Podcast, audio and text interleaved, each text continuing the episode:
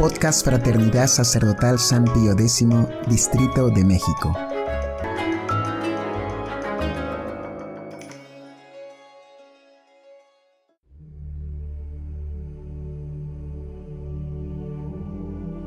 Hojita de Fe número 97.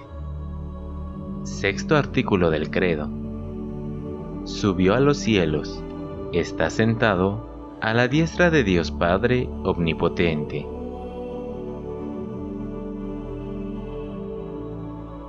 Después de considerar la glorificación de Cristo por su gloriosa resurrección, el credo expone su glorificación a través de su admirable ascensión a los cielos.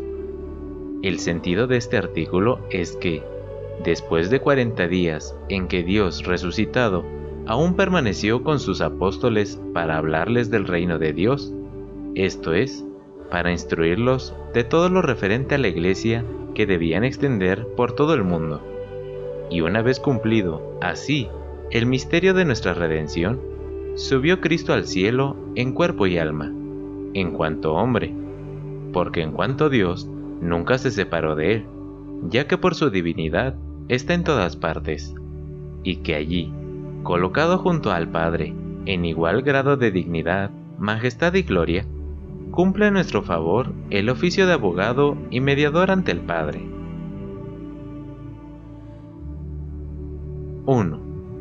Subió a los cielos. Dos cosas conviene señalar sobre la ascensión de Cristo. Primero, que Cristo subió a los cielos por su propia virtud, y no elevado por poder ajeno como Elías, que fue arrebatado a lo alto por una carroza de fuego, o como el profeta Habacuc, o el diácono Felipe, que llevados por los aires por virtud divina, recorrieron largos espacios de tierra. Segundo, que esta virtud procede de él no solo como Dios, sino también como hombre, porque aunque no pudo hacer esto por las fuerzas naturales, la virtud de que estaba dotada el alma gloriosa de Cristo pudo mover el cuerpo a su arbitrio, y a su vez el cuerpo, una vez dotado de la gloria, fácilmente obedecía las órdenes del alma que lo movían. 2 está sentado a la diestra del Padre. En esta expresión se contiene una metáfora, esto es, una transposición de su sentido propio al figurado, muy frecuente en las divinas letras. Cuando atribuimos a Dios, acomodándonos a nuestro modo de entender, afectos y miembros humanos, y se explica de la siguiente manera.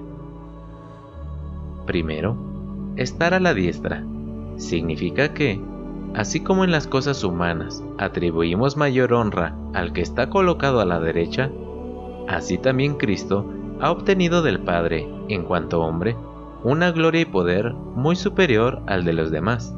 Según aquello del santo, dijo el Señor a mi Señor, siéntate a mi diestra, haz que ponga a tus enemigos por escabel de tus pies.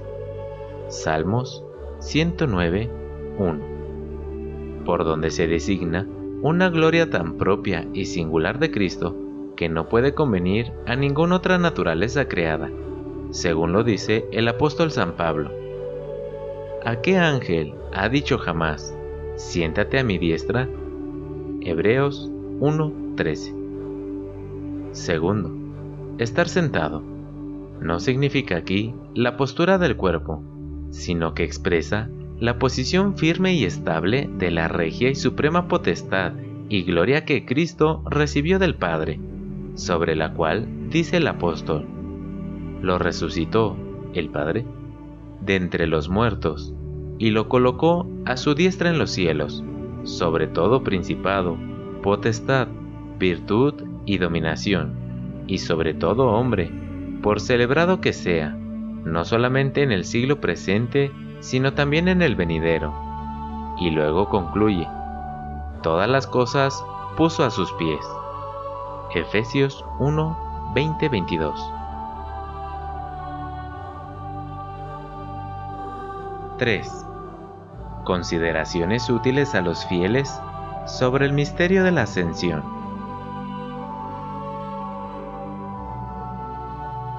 El Catecismo de Trento, al hacer algunas consideraciones sobre este misterio, señala tres cosas. Ante todo, la importancia que reviste la ascensión de Cristo. Luego, sus numerosas conveniencias. Finalmente, los múltiples bienes con que Cristo dota a las almas y a su misma iglesia. Primero, importancia de la ascensión de Cristo al cielo. Pudiera parecer que otros misterios como la pasión y muerte del Salvador son más importantes que la ascensión, y lo son realmente bajo algún aspecto, por ejemplo, en orden de nuestra redención. Sin embargo, considerada en sí misma, la ascensión es cumbre de los misterios de Cristo, y ello por dos razones. La primera porque todos los demás misterios se refieren a la ascensión como a su fin, ya que en ella se cierran y culminan todos los misterios de la vida terrena de nuestro Redentor. Así como los misterios de nuestra santa religión tienen su origen en la encarnación, en que el Verbo se hizo carne y habitó entre nosotros. Juan 1, 14 del mismo modo, toda la vida terrena de Cristo encuentra su consumación en su admirable ascensión, en la que, incluido ya el misterio de nuestra redención, el Verbo humano ve cumplido en su santo cuerpo la petición que hiciera a su Padre. Padre, yo te he glorificado en la tierra, glorifícame ahora tú en la gloria que tengo junto a ti, antes de que el mundo sea. Juan 17, 4, 5. La segunda, porque en la ascensión, al igual que en la resurrección, se manifiesta la gloria infinita y la divina majestad de Cristo, a diferencia de los demás artículos del credo sobre nuestro Señor, que manifiestan más bien su naturaleza humana y la suma humildad y abatimiento a que quiso someterse para redimirnos a nosotros. Segundo, Conveniencias de la ascensión de Cristo a los cielos. Múltiples son las razones que muestran cuán conveniente fue la ascensión de nuestro Señor, entre las cuales se pueden mencionar las siguientes. Ante todo, Cristo debió ascender a los cielos porque a su cuerpo, dotado de la resurrección de la gloria de la inmortalidad, no le correspondía ya la morada de esta vida terrena y tenebrosa, sino la altísima y brillantísima mansión del cielo. Y nosotros mismos sentimos que debe de haber una proporción entre el lugar y la persona que lo habita. Así, el paraíso terrenal era el lugar preparado por Dios para las almas que gozaban de la justicia original, la cual perdida no correspondía que lo siguieran habitando hombres pecadores.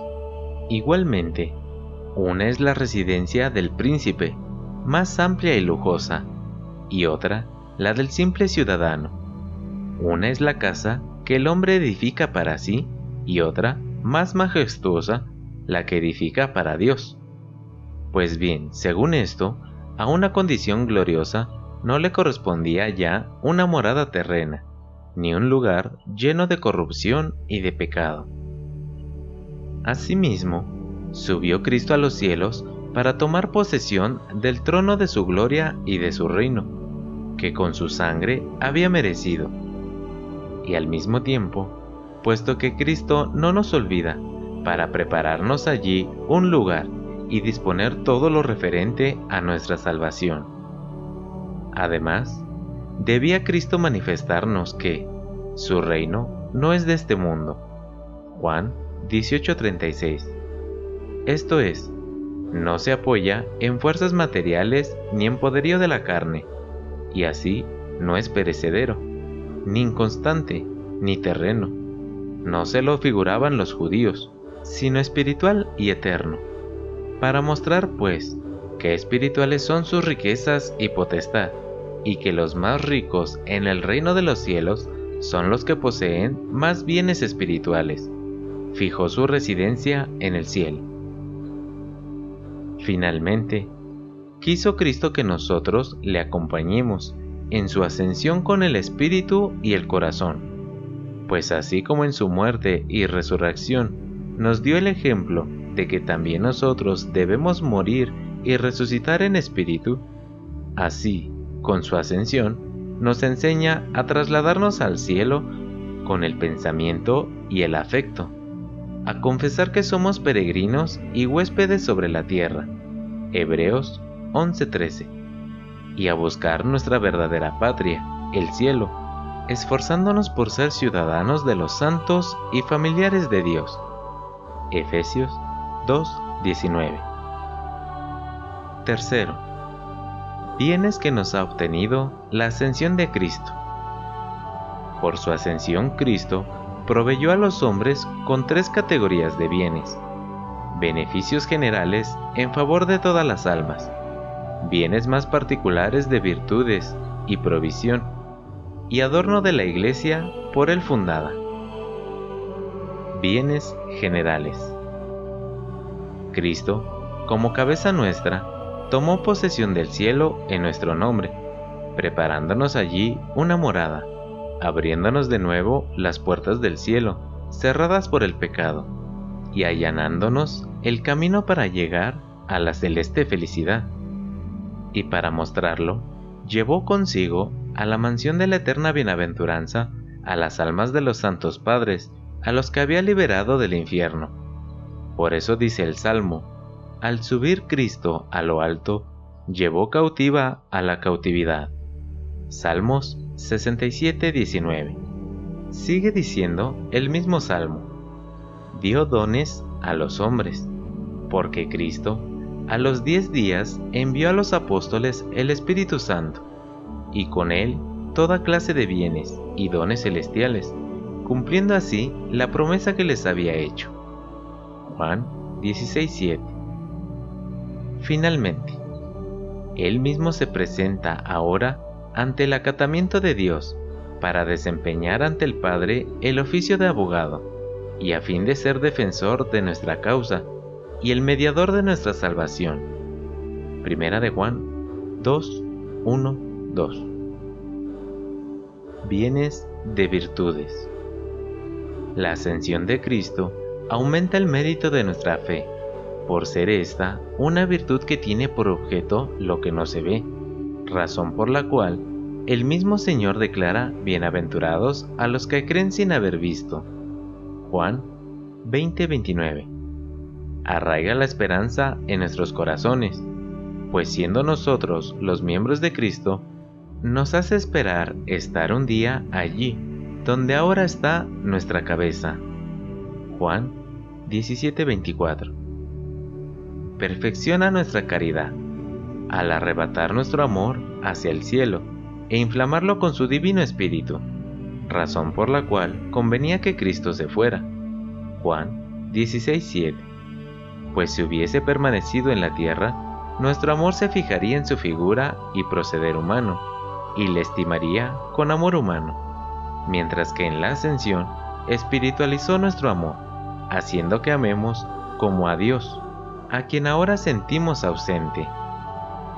Finalmente, es para nosotros no solo el ejemplar, en que aprendemos a dirigir la vista a lo alto y a subir al cielo con el Espíritu, sino que, además, nos concede la gracia para llevarlo a la práctica. Vienes a la iglesia. La misma iglesia quedó sumamente enriquecida después de la ascensión de Cristo, ya que, a partir de entonces, empezó a ser gobernada por la virtud y asistencia del Espíritu Santo.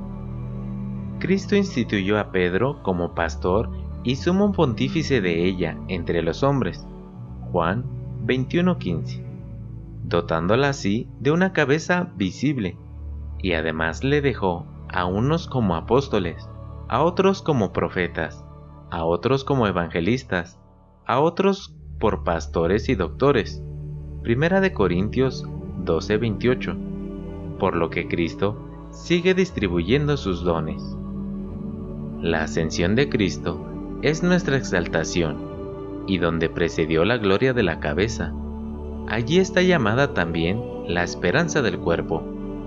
Regocijémonos, amadísimos, con gozos dignos, y alegrémonos con piadosas acciones de gracias, porque hoy no solo hemos sido asegurados como poseedores del paraíso, sino que en Cristo hemos penetrado en lo más alto de los cielos, ganando por la inefable gracia de Cristo mucho más de lo que habíamos perdido por la envidia del diablo. San León, Papa, en los maitines de la Ascensión.